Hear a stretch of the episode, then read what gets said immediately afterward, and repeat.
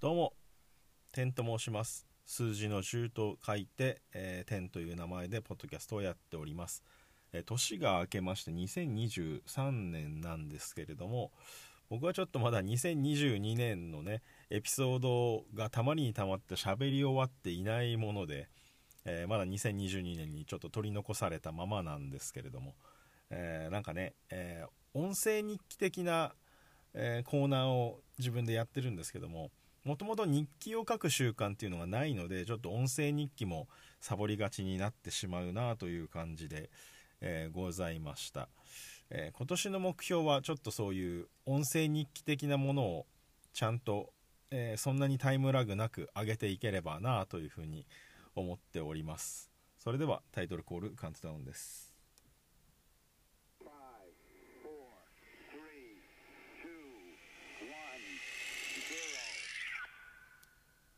逆転こんにちは天と申します。この番組は天の弱なオタク私天が約10ミニッツ10分間プラスアルファでさまざまなことを話していく番組となっております、えー今日はバズ天の10月前編となっております。えーバズ天というコーナーは、えー個人的にバズったもの良かったもの感動したものなんかを、えー10個ピックアップしまして前編後編で5個ずつ話していくコーナーとなっております。それでは今日もよろしくお願いします、えーまず1つ目がですね、えー10月1日がですね天一の日ということで、えー知ってる方も多いかと思うんですが10月1日はえー天と1で天下一品の日というね、えーまあ、あのラーメン店のね天下一品の日ということで毎年キャンペーンを行ってるんですが、えーその10月1日の1日に、えーラーメンを食べに行くとその天一ラーメンっていうのの1杯無料券っていうのがもらえるんですよ。なのでまあその日はあのラーメン1杯分のお金は払うんですけど会計が終わった時に無料券を1杯もらえるので、まあ、実質タダというかっていうのを毎年やっていてですね、えーちょっとね、えー食事の時間帯なんかは天下一品の周り行列ができてることも結構多いと思うんですけども。で、えーまあ1日だけのキャンペーンじゃなくて2日目以降はあのくじ引きができて会計の際に。でくじを引くとオリジナルグッズとかがね天下一品のものがもらえるっていうキャンペーンをやっていてですね、まあ、結構実用的なものから、まあ、本当にただのキーホルダーとか、えーね、家に飾るようなものだったりとかそういう丼のマスコットとか、えーキーホルダーとかそういうのもあるんですけど実用的なものとかも、えーその年によってあってですね僕が今一番こう重宝して使ってるのはあのクーラーボックスとか保冷ボックスみたいなね、えエコバッグみたいなものがあってそれ内側があのアルミ素材というかになっていて、え結構ね冷凍食品とか、えー冷蔵する必要があるものなんかは、えースーパーとかね、えーコンビニとかで買った時には結構そのまま、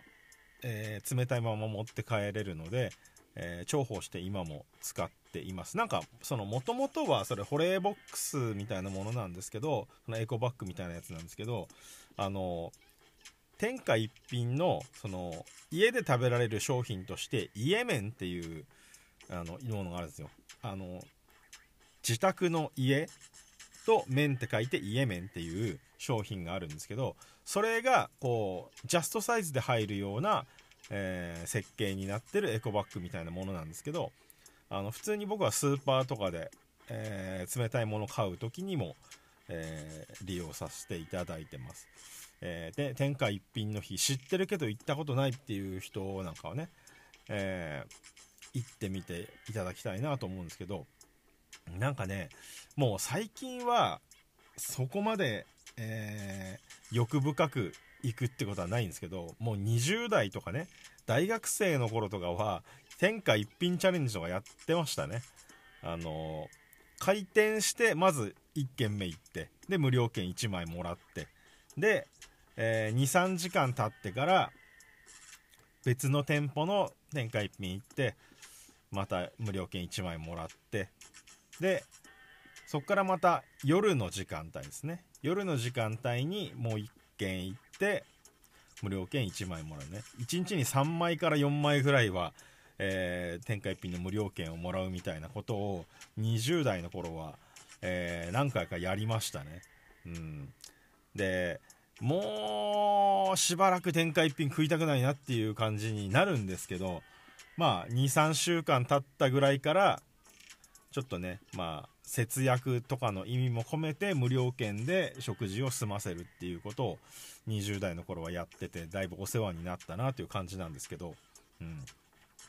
なのですね来年も10月1日にまた天下一品の日のキャンペーンをやると思うので、えー気になった方は行っていただけたらなと思います。で、2個目ですが、えー桃源暗記コラボたい焼き義語ということで、えー桃源暗記というね「週刊少年チャンピオン」でやってる漫画があるんですけどもその漫画の、えーコラボカフェというかコラボたい焼きというか、えー池袋の東口のゲームセンターにですねギゴっていう、えあれセガ系なのかな？セガ系のゲームセンターがあってでそこの2階か3階がそれたい焼き屋さんになってていろんなアニメとか漫画とコラボしたたい焼きを売っていてですね。でまあそのたい焼き自体もキャラクターの顔とかになってるんですけど買うとこうオリジナルのコースターがもらえるっていうね、えーキャンペーンというかやっていてですね。でその作者の漆原由良先生っていう方がそういうコラボカフェじゃないやコラボたい焼きとかそういうなんか、えー原画の展示会みたいなところに、えーたまにこうフラッと現れる作者の方でで、えツイッターとかでちょっとね時間の予告とかもする時があってお昼ぐらいに行きますとかっていうね、えーツイートしてくれる方なので、まあ、その時間を狙っていくと先生とお話できたりまあサインしてもらえたりっていうことがあるんですけども「桃源暗記」ってていう漫画がですね結構そのイケメンしか出てこないっていうことを作者の方が言っていてまあそのイケメンしか出てこないっていうことはまあそのね女性の方の人気がとてつもなくてあのアニメ化とかされてないのにグッズめちゃくちゃ売ってるんですよ、うん、アニメイトとかいろんなところでね、えーそのグッズの売れ行きもまあまあすごいらしくて今漫画は200万部突破ぐらいらしいんですけど、うん、でね、あの僕もその先生が来ますよって予告してた時間ぐらいにね行ったんですけど結構電車がね、えー遅れたりとかしてて時間ギリギリに着いたんですよ。そしたらそのたい焼きをね、えー売ってるところに行ったらもうたい焼きは今日本日の分は売り切れましたっていう張り紙がしてあってで先生のサイン会とかが多分突発で始まるのは前から知ってたので、えーまあこれただあのサインしてもらうものがないとサインしてもらえないなということで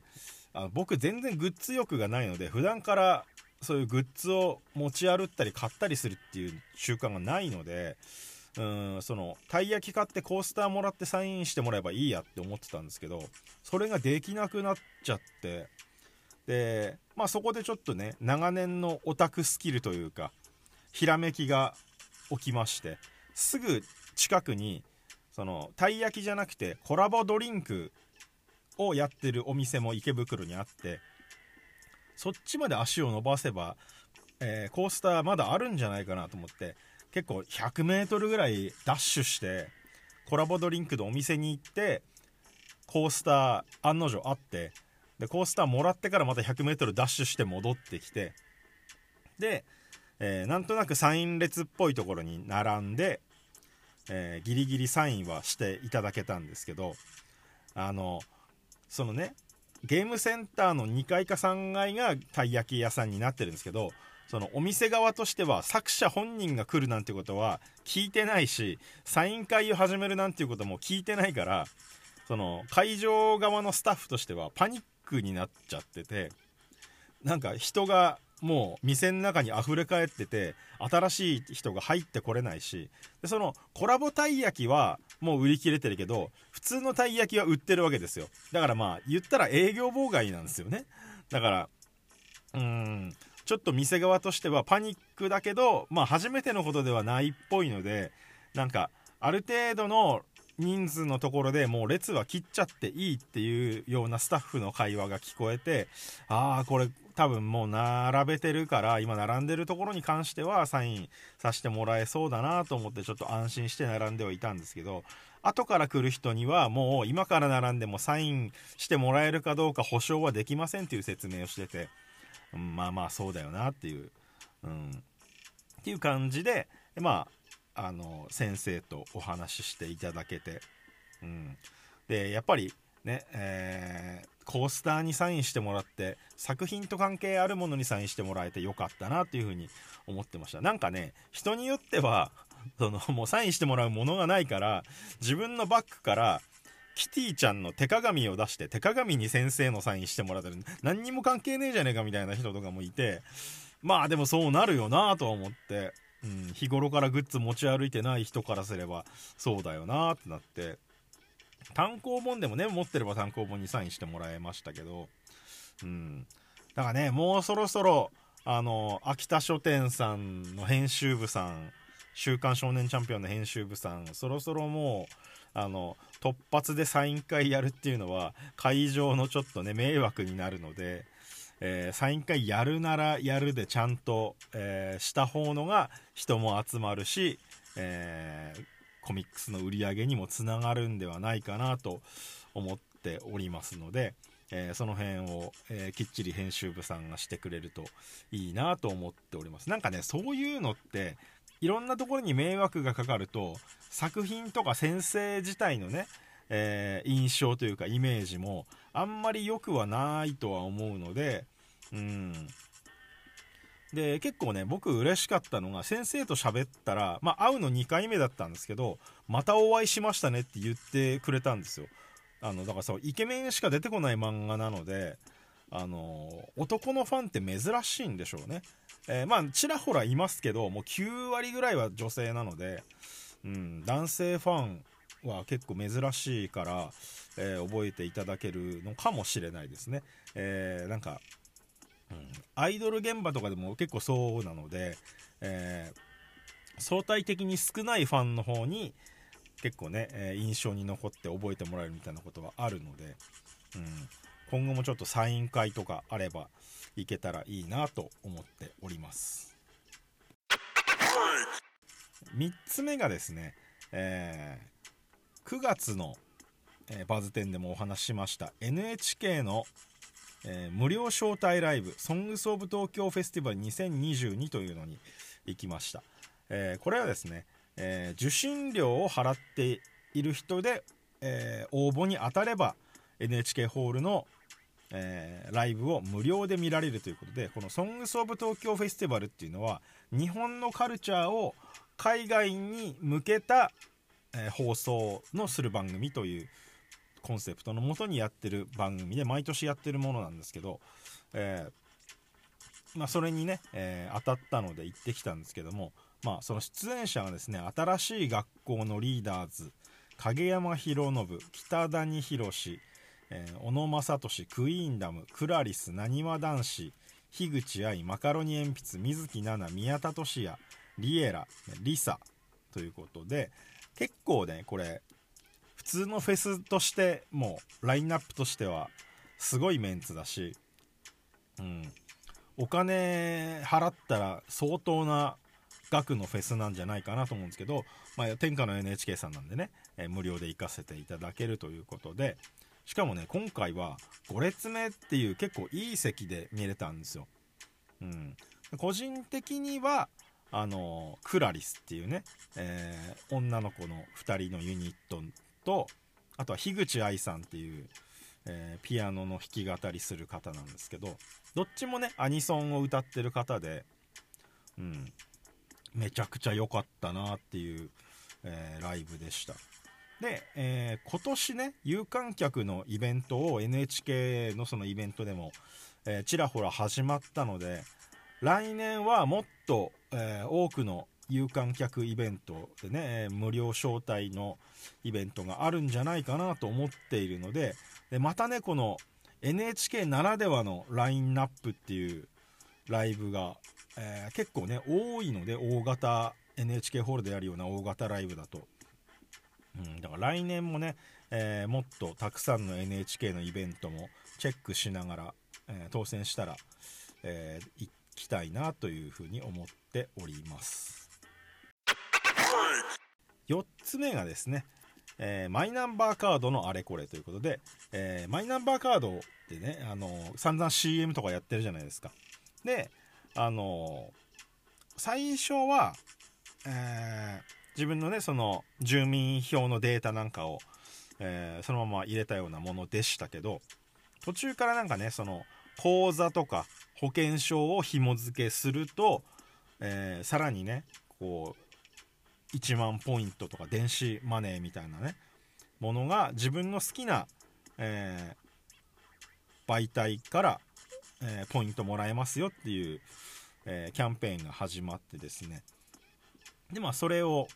えーやりに行ったんですけども。市役所の窓口で、えーそういうマイナンバーカードの、えー申請の専門の窓口みたいなのがあって。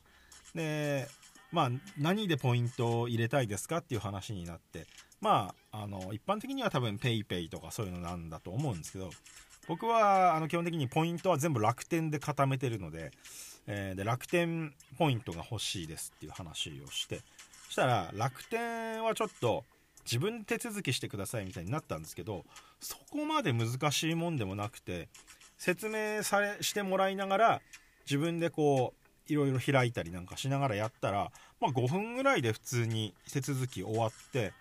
でまあ明日までにはポイント入ってると思いますって言って本当に翌日には楽天ポイント1万ポイント入ってたのでまあ、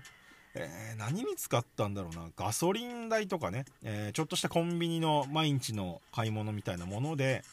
えーまあ1週間2週間ぐらいで1万ポイントなくなったなとは思うんですけど、まあ、ガソリン代で半分以上は使ってるとは思うんですよね。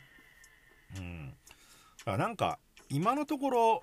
そんなに使っマイナンバーカード使ってはいないですけどうーんまああの後々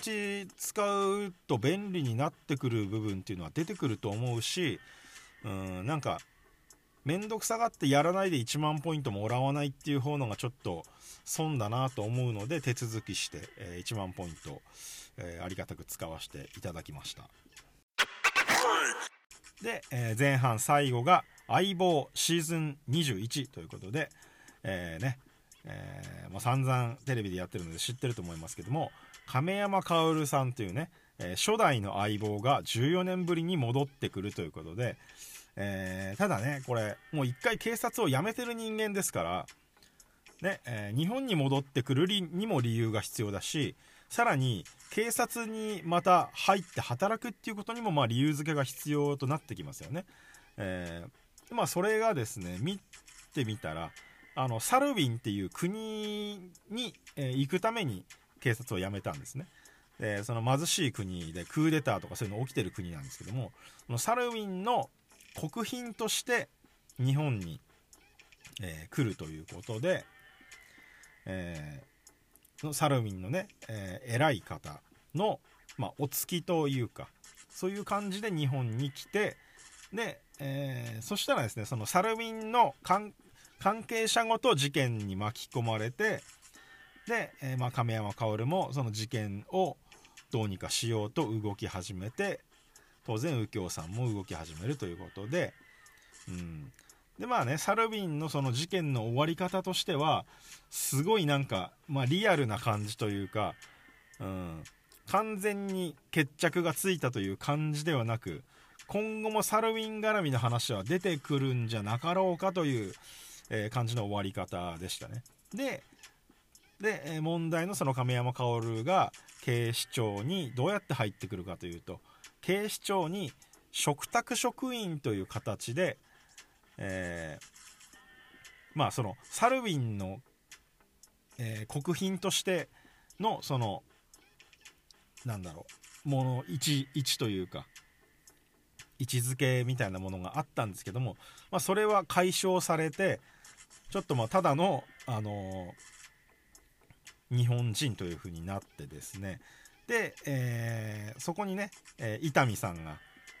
口を聞いてくれて警視庁の嘱託職員という形でまたあの警視庁の特命係に配属されたという感じで、えー戻ってきましたね、えーまたあのね亀山薫と伊丹さんのこのねライバルというか腐れ縁みたいなものが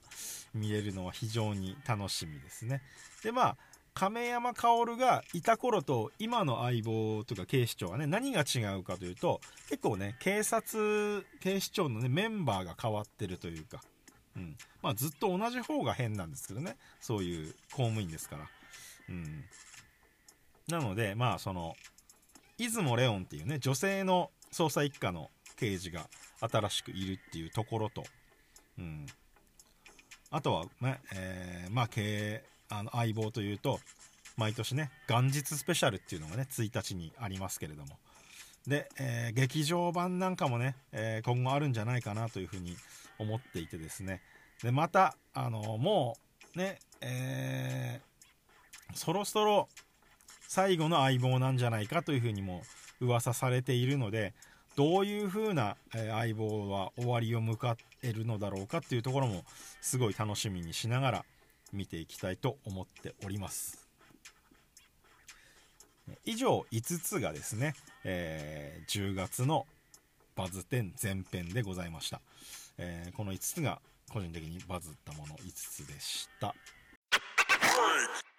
この番組では、えーお便りを募集しております、えー概要欄にですね Google フォームがありまして、えー誰でもお便りが送れるようになっております。また Twitter アカウントがありますので、えーカタカナで「薬点」と、